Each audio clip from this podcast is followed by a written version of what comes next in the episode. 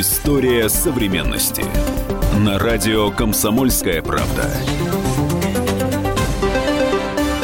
Здравствуйте, друзья!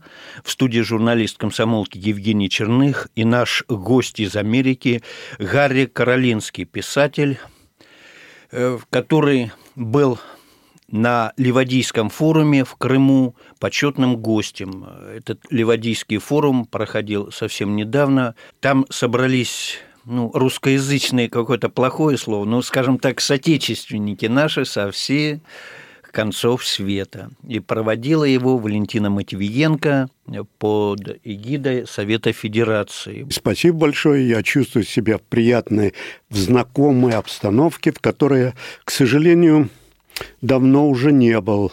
А я ведь начинал свою, ну, если не начинал, то всяком случае, достиг наибольшего успеха именно тогда, когда я работал на московском радио, на «Маяке». Тогда я был известен под именем Гарри Табачника. Передачи пользовались большим успехом. А почему не пользовались большим успехом? Они пользовались большим успехом, потому что я придумал такой формат, который давал возможность увести людей как-то с первой страницы правды, ну, как-то дать им более такое эм, непринужденное, свободное, легкое, ну, что-то такое, чтобы эм, увело их от будин жизни и дал, раскрыло какие-то дополнительные краски. Ну, например, я там мог пригласить в студию Германа Титова, и вместо того, чтобы с ним э, разговаривать о космосе, да, э, я с ним говорил, но, Герман, а какие ну, так мне сейчас вспоминается, это, кажется, было 8 марта, и я его пригласил в студию, я говорю, Герман, ну, а какие цветы вы любите дарить своим э, любимым женщинам? Ну, вот и с этого начинался разговор. Ну, не начинался там, Герман, как вы себя чувствовали в космосе ну, там да. или все прочее. Или там э, с Юрием Алексеевичем Гагариным. Так получилось, что его пригласили в студию, а тогда затевалась такая программа, тоже, опять же, э, такой был журналист, известный в то время, Юрий Фокин. Он придумал программу «Эстафета новостей», и я вместе с ним тоже участвовал в, ну, в создании этой программы. И, и так получилось, что э, Гагарин пригласили на эту передачу. А я сижу рядом с ним. Я говорю, Юрий Алексеевич, знаете, я вот э, ездил к вам на родину. Ну да. Я говорю, да, ну вот приехал в Джаск, и представьте себе, не мог дойти до вашего дома. Ну, это почему-то. Грязь, да? Да, грязь. Ну, так Россия, нищая ну, Россия. Ну, такая была. Человек летает в космосе, да, а пройти до его дома не могу. Это да? же недалеко от Москвы. Да, стою на вокзале и вижу его дом.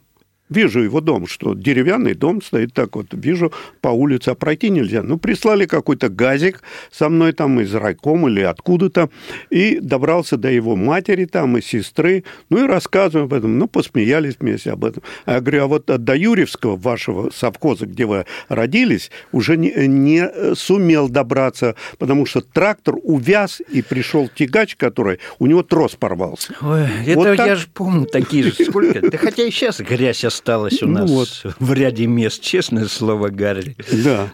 А вы же ведь еще и в комсомолке печатались. Да, в комсомолке печатался, мне послали в командировку тогда от комсомольской правды. Что меня тогда поразило? Меня поразило, я приехал тогда в Ужгород, и там был собор, и вот я смотрю, что люди э, ну, как бы проходя мимо этого собора, ну, кто-то вот, смотрю, там простые ну, люди, видимо, с работы или с магазина, ну, вот так вот забегают, остались с сумками прямо как в этот собор – а мы тогда боролись с этим ну, делом, да? конечно. А у меня осталось в памяти, что вот собор все-таки остается неотъемлемой частью жизни человека. Его желание какой-то духовности, желание что-то приподняться над землей, как-то вот выйти в какую-то другую сферу. Это мне запало. И я как-то в какой-то строчке там написал, но это, конечно, выкинули. Тогда же атеистические времена Да, и вот это было так э, это одна сторона. Но вы спрашиваете про Ливадийский форум. Ливадийский форум он чем был для меня интересен? Во-первых, он проходил в Ливадийском дворце. где была знаменитая Ялтинская конференция, на которой продали всю Европу э, Сталину, да? Э, ну, не всю уж, давайте Ну, почти. Ну, восточную. Восточную, восточную давайте прошу скажем, прощения, оговорился. Всю Европу. Оговорился. Восточный, восточный, верно. Э, принимает поправку. Ну, ну, и было, конечно, очень как бы с исторической точки зрения интересно, что вот в 43, 45 э, году проходила вот эта конференция, на которой отдали Восточную Европу, а сейчас мы, люди, рассеянные по всему миру, но говорящие по-русски, да, э, сохраняющие какой-то э, свою корневые отношения со страной, где мы родились или где родились их предки, обсуждаем вопрос, как нам сохранить э, не только русский язык, э, сохранить его, находясь далеко от России. Но, кстати, это актуально и для тех, кто живет здесь. Я бы сказал, даже более актуально, потому что русский язык без конца засоряется – причем не теми словами, которые, ну, появляются там компьютерная техника, ну, да, все прочее, это закономерно, да, но засоряется просто потому, что люди как-то не хотят правильно или не умеют правильно выражать свои мысли на родном их языке. Вот это было очень важно, это было частью этого форума, э, сохранить это. Второе, мне кажется, очень важно, очень важно – это сохранить русскую культуру. Э, э, русскую культуру, потому что где-то я читал, сейчас не могу вспомнить, это одно из чудес света – которые были вот наряду с античностью, ренессансом, русская литература XIX века признана одним из чудес света. То, что было создано за это небольшой промежуток времени, оно оказало и продолжает оказывать огромное влияние на э, мировую культуру. Эм, это не всегда можно проследить в прямом отношении, но в косвенно это всегда сказано влияние на того, этого писателя, на этого писателя, рождение каких-то тем в живописи, в музыке, все это, это очень важно. Вот вчера я был на концерте Игоря Моисеева. Э, прекрасный ансамбль, я его знаю много лет. Игорь знал когда-то покойного, э, вел с ним интервью не раз, э, делал передачи Прекрасный с этого. Человек был. Да. Это особая, так сказать, сфера. Э, там был, есть такой танец «Русская кадриль». Так вот, я за то, чтобы Россия сохраняла вот эту русскую кадриль Могут быть и другие, другие, все принимается. Пожалуйста, кому-то нравится рок-н-ролл, кому-то нравится другая музыка. Я не против этого. Ну, с каждой страны есть какое-то свое лицо, свое, что-то свое. Как теперь которое... говорят, фишка. Да, вот и это, за это надо держаться. Изюминка, фишка. Ну, что-то действительно свое, а у нас это размывается. Вот и, и, и печально печально. Печально. Когда приезжаешь со стороны, это особенно заметно. Вот что заметно вам? Ну вот мне заметно вот то, что я сейчас сказал, вот то, что, то, что действительно должно э, сохраняться и поддерживаться, вот это нужно Этим нужно дорожить, это нужно понять, что это действительно огромная ценность. Это оставлено нам поколениями людей, которые э, жили до нас, на чьих плечах мы стоим, и мы не имеем права это потерять в этом мире, мы должны это сохранить. Я стараюсь это сохранить, живя в Америке, хотя это нелегко. А тем, кто тут-то, почему же им-то это легче, они же в сфере своего русского языка, они должны это сохранять, они должны понять, что, это, что у них в руках драгоценность. Что имеем, не храним. Ну, вот Потерявши именно. плачем. Вот как именно. бы нам не заплакать. Да. Э, а сейчас небольшой перерыв. Оставайтесь с нами, друзья. Через несколько минут мы вернемся в эфир. История современности.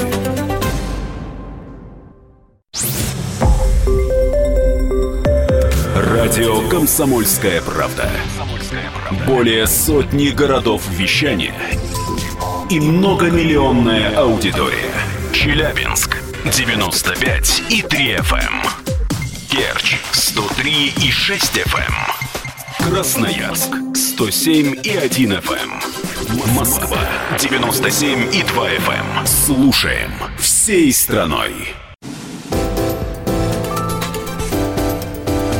История современности.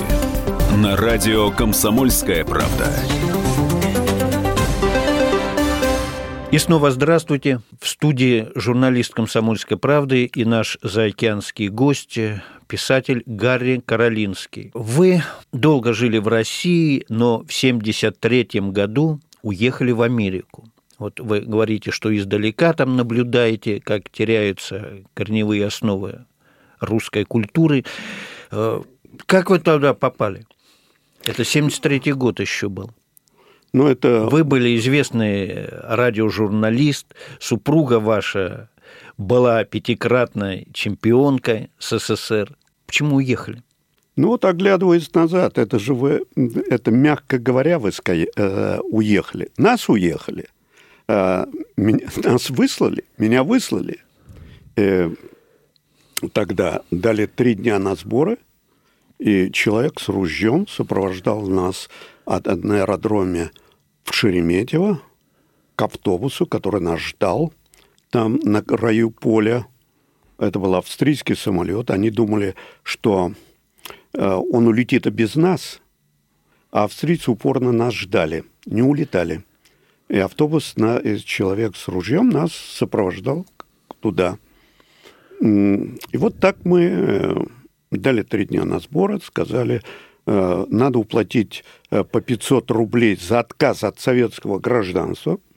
Моя жена была пятикратным чемпионом Советского Союза, заслуженный мастер спорта Зинаида Евтикова. Потом она выступала на сцене со своим номером. Это был знаменитый дуэт такой Евтикова и Потеев. Она заслуженная артистка России, ко всему прочему. И они объехали с этим номером весь мир. Но, тем не менее, мы вот решили, поскольку нас выслали, у нас не было другого выхода, как последовать этому приказу. И мы оказались э, за рубежом. И сейчас уже, получается, большую часть своей жизни мы живем да. вне России. Угу. Ну, а за что выслали-то? А за что выслали? Ну, тогда была такая пора. Во-первых, э, проходили Олимпийские игры тогда, в 1972 году проходили Олимпийские игры, на которых были убиты израильские атлеты. А, да, было, было в Мюнхене. В Мюнхене. Трагедия была, да. да. Но реакция советской прессы была до того возмутительна, что я не выдержал. Я написал об этом. Это стало ходить тогда в самом издате ну, э, а, арабские террористы убили. Да, да, да, да. Их потом ликвидировали. Да, их ликвидировали, но это был 72 год, это надо перенести в ту эпоху для того, чтобы понять, что происходило. Реакция была возмутительной, я не выдержал, я написал поэтому, я еврей, и я написал об этом, что переполняло мои, меня в то время, и это послужило формальной причиной к тому, чтобы э, выслать нас из страны. Но и перед этим уже начали сокращать мои передачи. Парадокс заключался в том, вот сейчас будет праздноваться, сегодня я разговаривал э, с директором Вечи, который хочет издавать мою книгу, э, посвященная Второй мировой войне, снова «Русский ключ». Она, наверное, выйдет к 75-летию Сталинградской битвы. А почему я об этом вспомнил? В 30-летнюю годовщину Сталинградской битвы в 1973 году – я поднимался на Малахов курган. Была пурга, а надо вам сказать, что 21 января 1944 э, года под Старой Русы погиб мой отец. Э, он был послан туда из лагеря в штрафной батальон. В штрафном батальоне он заслужил медаль за отвагу. И погиб. Это как раз я знал, что это. И в, это, вот в январе 43-го, 73 -го года я иду с микрофоном, э, был под вечер уже, поднимаюсь на этот э, Малахов курган. Идет пурга небольшая. А там, когда поднимаешься наверх, по обеим сторонам вот этой тропинки лежат э, плиты с именами погибших. И я иду и читаю их в микрофон. Читаю – и выражает то, что я тогда чувствовал. Я сейчас это, наверное, чувствую. Потому что, когда я поднялся наверх, там ротонда круглая. И ротонда, все, все стены ее – это имена погибших людей. И играют грезы Шумана. И вот я говорю в микрофон, говорю, боже мой, сколько же их тут. И представьте себе, это проходит в эфир. Это проходит в эфир, и эту передачу – не только ее, так как я ее сделал, ее повторяет дважды. Пришел указание повторить ее во время обеденного перерыва тем, чтобы рабочие ее могли слушать на завод. Это была такая передача. Она очень действовала на людей. И в тот же год меня начинает зажимать, все меньше убирает меня, э, убирает меня из эфира, и Поэтому уже была такая ситуация, в которой не было выхода иного, как только последовать приказу властей и уезжать. Значит, вы уехали, вы работали на радио «Свобода», «Голос Америки», на антисоветских, скажем так, будем честно говорить, вы стали писать книги, популярный писатель, исторические книги, книги вот, «Последние хозяева Кремля», ну, и еще мы поговорим позже. И вот сейчас вы раз там в несколько лет приезжая в Россию, вы защищаете Россию. Верно, это вы правильно сказали. Я защищаю Россию, потому что в том смысле, что то, что говорится о России, это просто вызывает иногда не только гнев, но и смех – Э, потому Там что... на Западе, в смысле? На Западе, да, совершенно верно. Да и, наверное, здесь Да тоже. и здесь тоже. Да, наверное, здесь, честно, здесь да, тоже. хотя я здесь слушаю. Потому что, смотря с каких точек зрения подходить к этому вопросу, э, я не хочу влезать в глобальную политику, потому что это не моя епархия влезать туда, но я просто со своей точки зрения, как э, человек, наблюдающий за событиями, вижу, что мне роль России совершенно ясна я не во всем согласен с внутренней политикой России. Я не хочу, чтобы думали, что я э, принимаю все то, что здесь делается. Ни в коем случае. Это, но я вижу как бы ну, главное, направление главного удара. Что главное? Вот если Россия в современном мире отстаивает принципы э, сохранения духовной культуры, традиции – важных традиций европейской культуры. Я подчеркиваю, европейской культуры. Вот, традиционные. Вот это для меня главное. И я считаю, что исходя из этого следует и строить международные отношения, исходя из этого другим странам, которые, если они хотят себя сохранить как нации, если Франция, к примеру, хочет сохранить себя как нацию, а не стать филиалом арабского Магриба, если Англия хочет себя сохранить как нацию, а не стать филиалом Пакистана, Индии и Афри... своих африканских колоний. Колоний бывших, да. Да, если Германия хочет сохранить себя как Германия, а не стать филиалом Турции и еще каких-то стран, они должны найти свою точку соприкосновения с Россией, если они вместе борются за сохранение традиционных ценностей. Как они уже найдут эту форму? Это не я заниматься. Мое дело писать книги. Их дело искать, как находить эти формы сотрудничества. То есть эта проблема видна и там, за океаном, вот то, что происходит в Европе? Безусловно, да, да. Я помню, как я ездил, первый раз я оказался в Париже в 81 году. И тогда же я написал после этого свою книгу «Той осени в Париже». Но это небольшое эссе такое о том, что я видел, какое впечатление меня произвел Париж, то человека, который слышал от своей мамы, что она мечтала когда-то туда попасть. И я всегда мечтала, никогда не думал, что мне доведется там быть. А спустя много лет я был там много раз, а потом какую-то последнюю поездку я поехал на усыпальницу французских королей в Сан-Дени. Мы подъехали к этому собору. Вся площадь была усыпана арабами.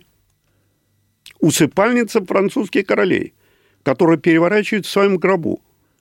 Карл Мартел, нанесший поражение в битве Пуатье, и остановивший движение арабов, не думал, что эти арабы захватят во Франции, займут во Франции такое положение. Это проблема. Это, это не значит ни в коем случае, это не значит ни в коем случае отношение, э, враждебное отношение ни к арабам, ни к индусам, ни пакистанцам, ни с коей степени. Это значит только, что каждый из этих народов должен сохранить свою культуру и дать нам, европейцам, сохранить нашу культуру. Вот о чем я говорю. Так, ну, а мы, Гарри, должны уйти на небольшой перерыв. Оставайтесь с нами, друзья. Через несколько минут мы вернемся в эфир. История современности.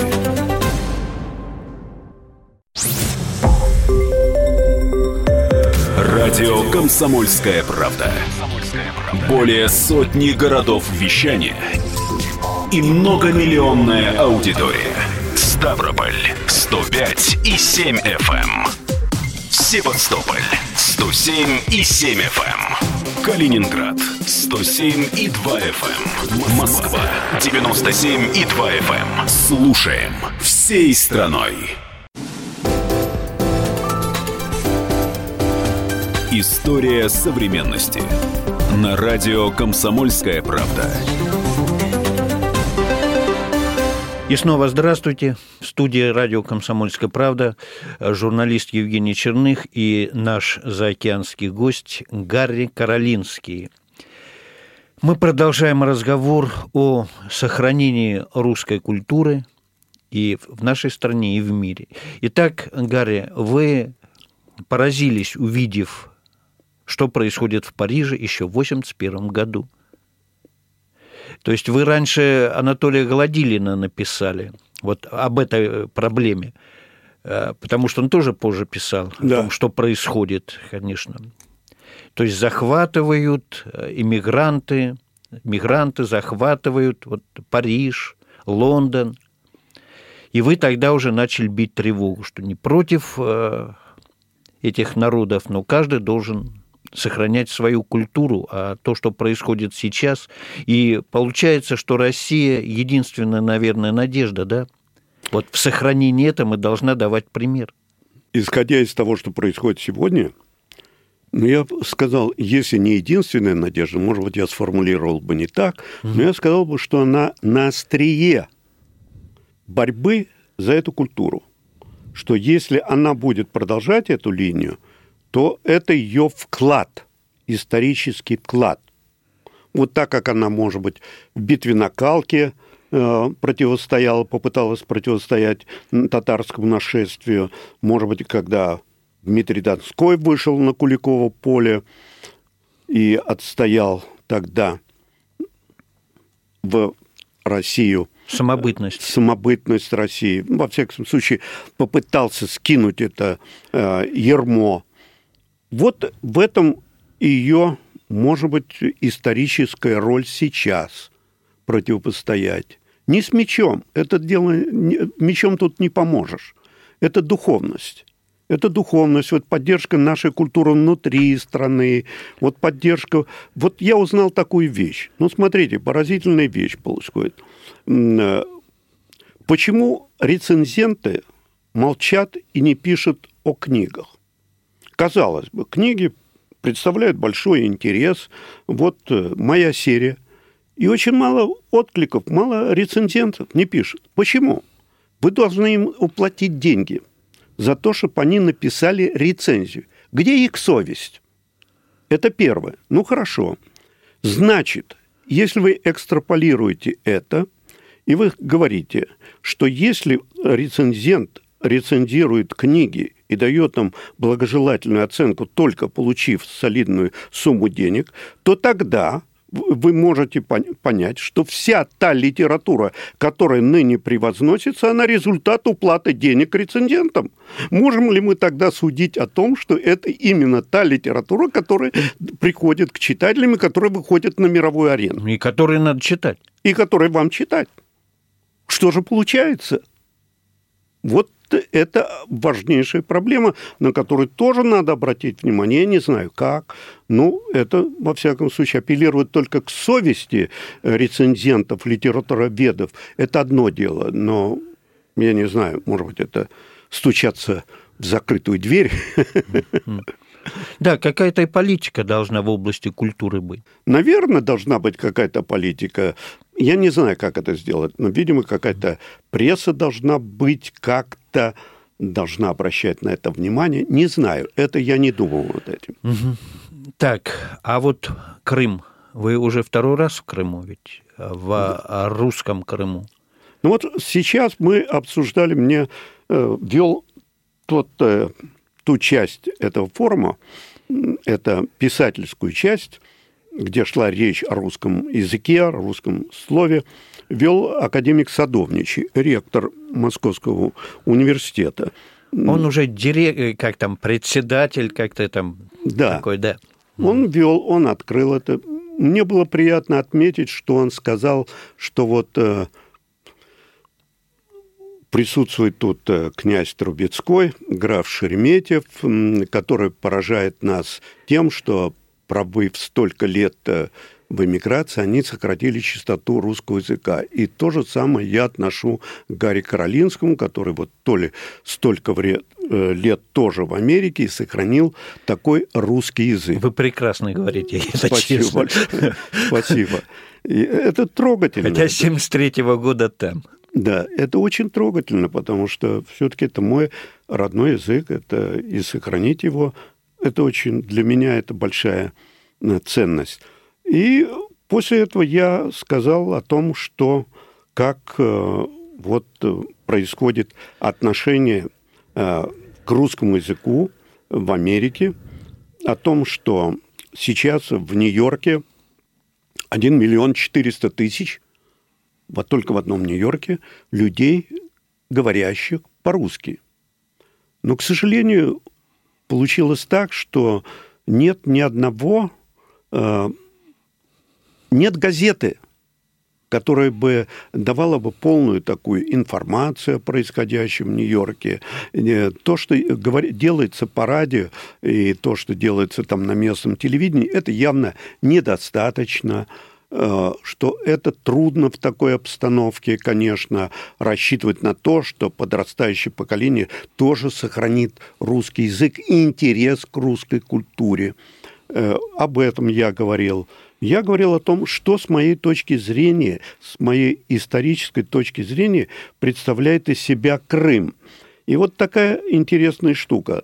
Я перед тем, как прилететь в Симферополь, был в Тель-Авиве. И в Тель-Авиве я ехал на машине, и ко мне ворвалась песня. Это была песня о Куджаве, о войне. И я вспомнил Булата, когда он пришел ко мне в студию, вот так как мы сидим с вами разговариваем, но это была студия э, на улице, в доме звукозаписи на улице Кача, э, на Большой Никитской, теперь тогда улица Качалова. И он пришел ко мне и подарил мне сборник который, стихов, назывался «Март великодушный», 68 год. Сопоставьте даты. 15 лет, как с тех пор, как, как Россия он... сделала первую попытку вырваться из сталинских заморозков. Оттепель, да, так знаменитый оттепель.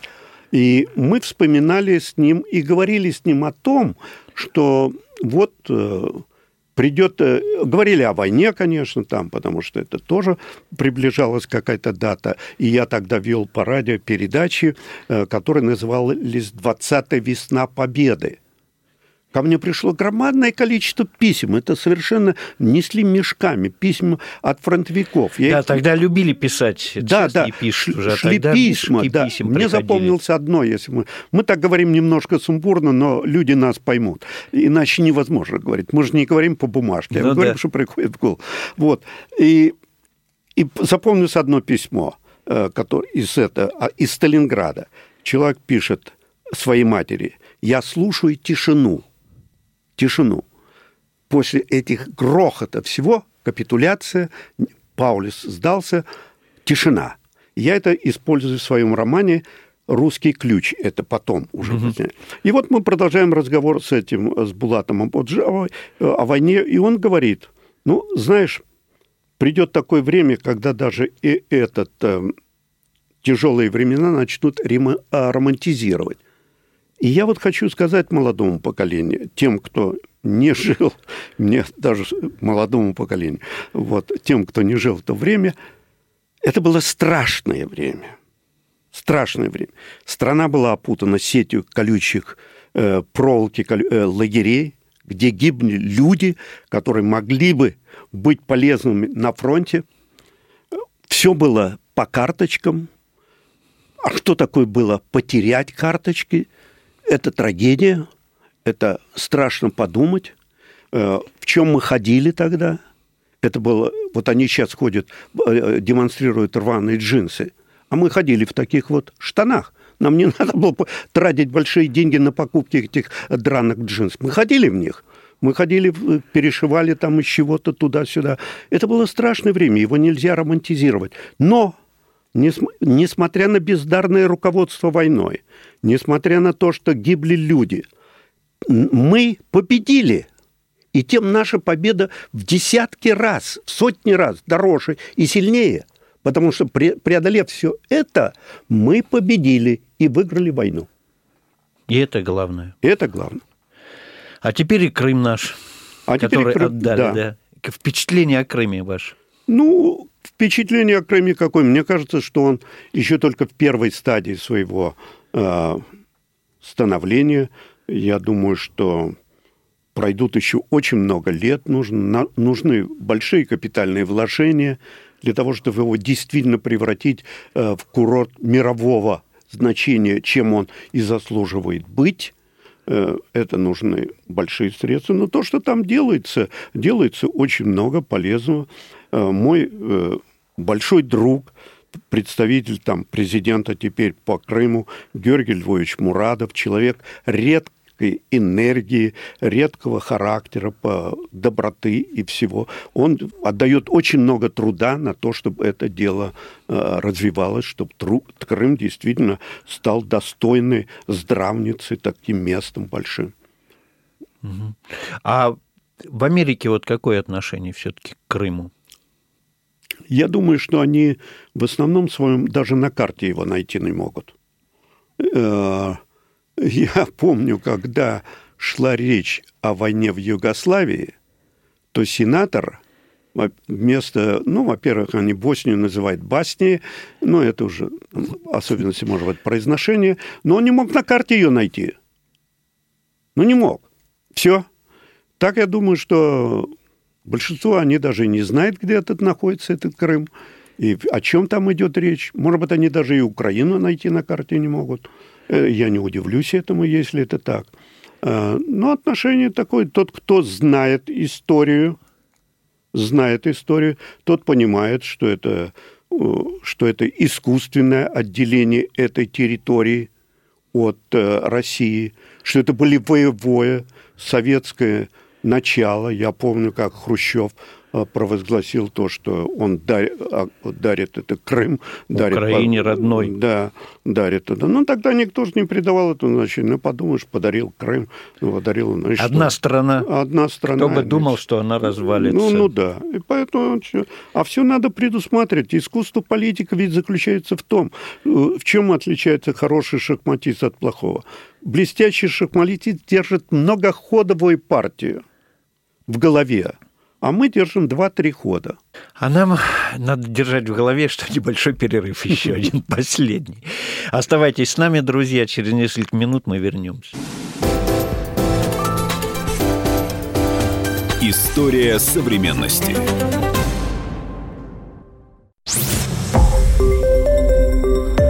Радио «Комсомольская правда». Более сотни городов вещания – и многомиллионная аудитория. Иркутск 91 и 5 FM. Эм. Красноярск 107 и 1 FM. Эм. Вологда 99 и 2 FM. Эм. Москва 97 и 2 FM. Слушаем всей страной. История современности. На радио «Комсомольская правда». И снова здравствуйте. В студии журналист комсомолки Евгений Черных и писатель из Америки Гарри Каролинский, который на днях был в Крыму на международном ливадийском форуме соотечественников, э, которые обсуждали русский дом, так называемый, точнее, русский мир. Что решили на этом форуме? Трудно сказать, что решили. Почему я так немножко без оптимизма об этом говорю? Потому что решить можно многое. Дело в том, что насколько эти слова будут притворяться в дела. Ну, там благие намерения, конечно, очень сильные в том, чтобы развивать э, где-то... Во-первых, это русский мир – это настолько э, обширное понятие, что трудно его как-то... Надо дифференцировать. Потому что в какой-то стране необходимо развивать русские школы, потому что там есть русское население. Так? В каких-то странах этот вопрос уже не стоит. В каких-то странах необходимо, допустим, давать больше э, культурных каких-то мероприятий, чтобы подрастающее поколение ознакомилось, знакомилось с русской культурой, с русской музыкой, русским театром, поддержать какую-то русскую прессу, поддержать издание книг на русском языке. Ну почему бы им не поддержать, скажем, из, э, издание э, такой эпопеи, которая создана мною?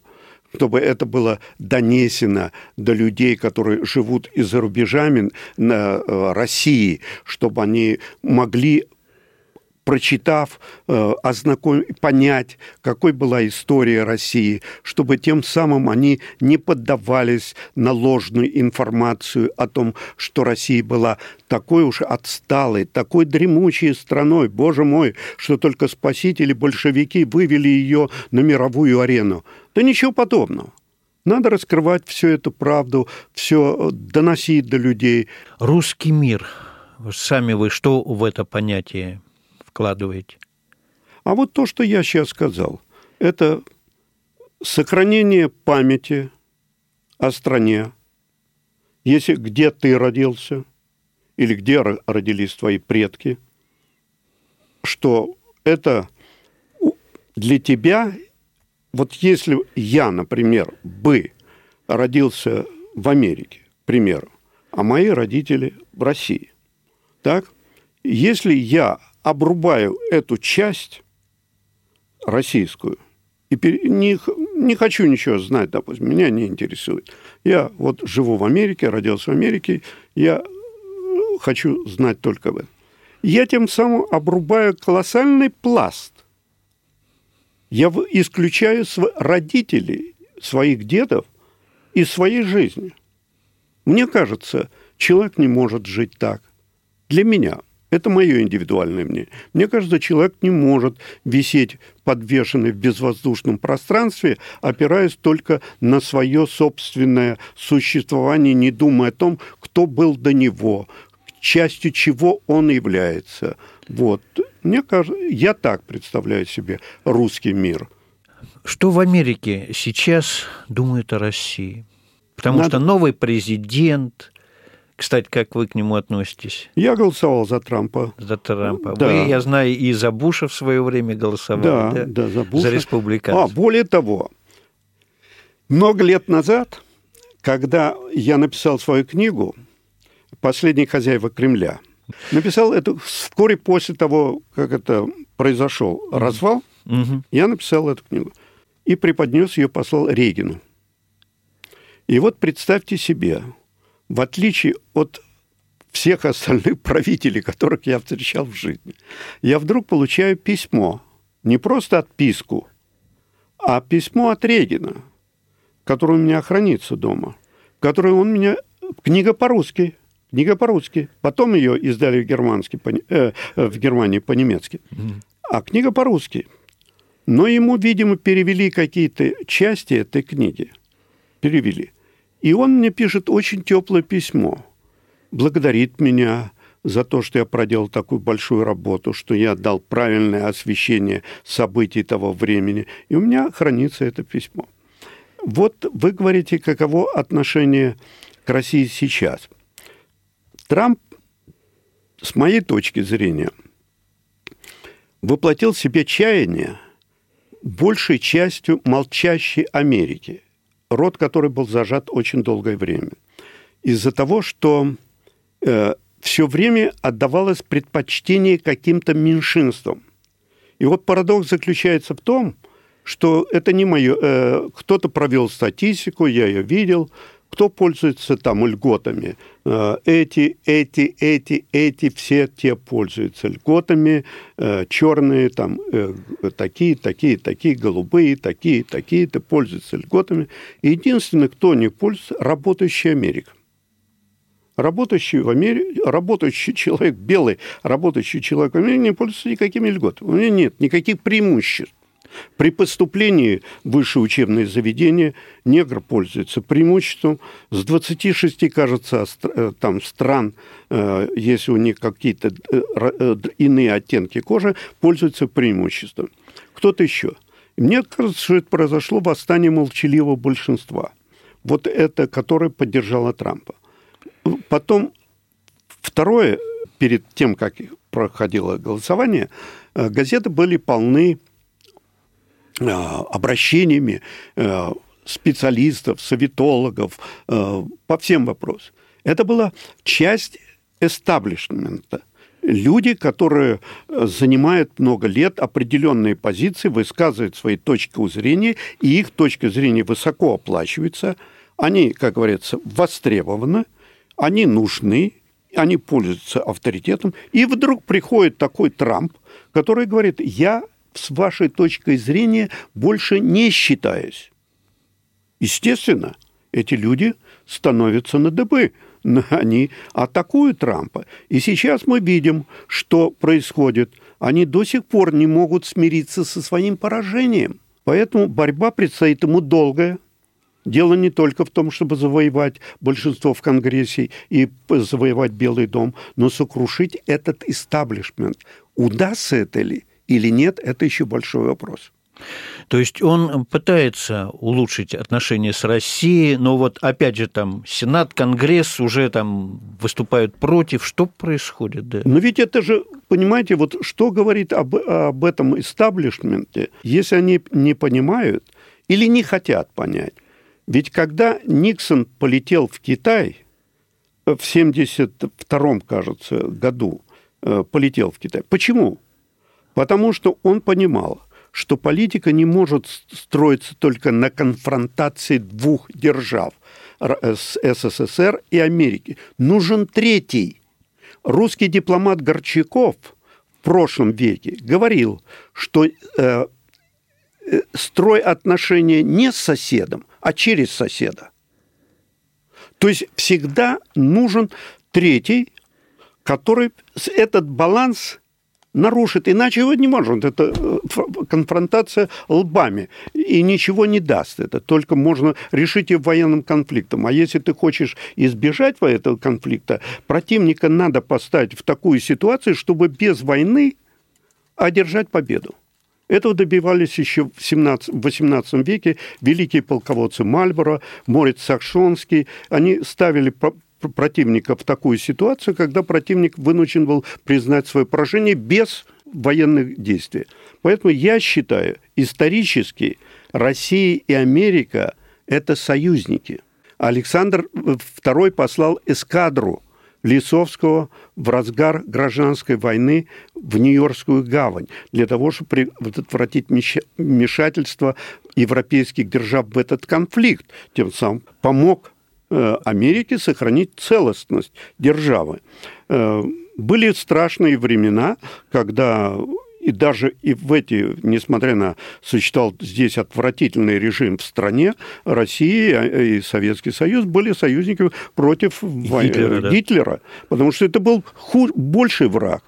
Сейчас э, есть больший враг, исламский фундаментализм, который рвется, который страшен. Я не знаю, страшнее ли он, чем Гитлер, но он страшен – Это надо понять. И с ним надо бороться. И только бороться можно, объединившись. Поэтому я считаю, что Россия и Америка должны быть союзниками. Удастся ли это преодолеть твердолобие этих э, тех. Кто... Да, эстаблишмент. Это я не знаю. Америка и Россия должны быть союзниками в общей борьбе за будущее мира. И я верю, что это произойдет. Спасибо. Э, в студии был наш заокеанский гость, писатель Гарри Каролинский. И я, журналист комсомолки Евгений Черных. До свидания, друзья. Удачи. История современности.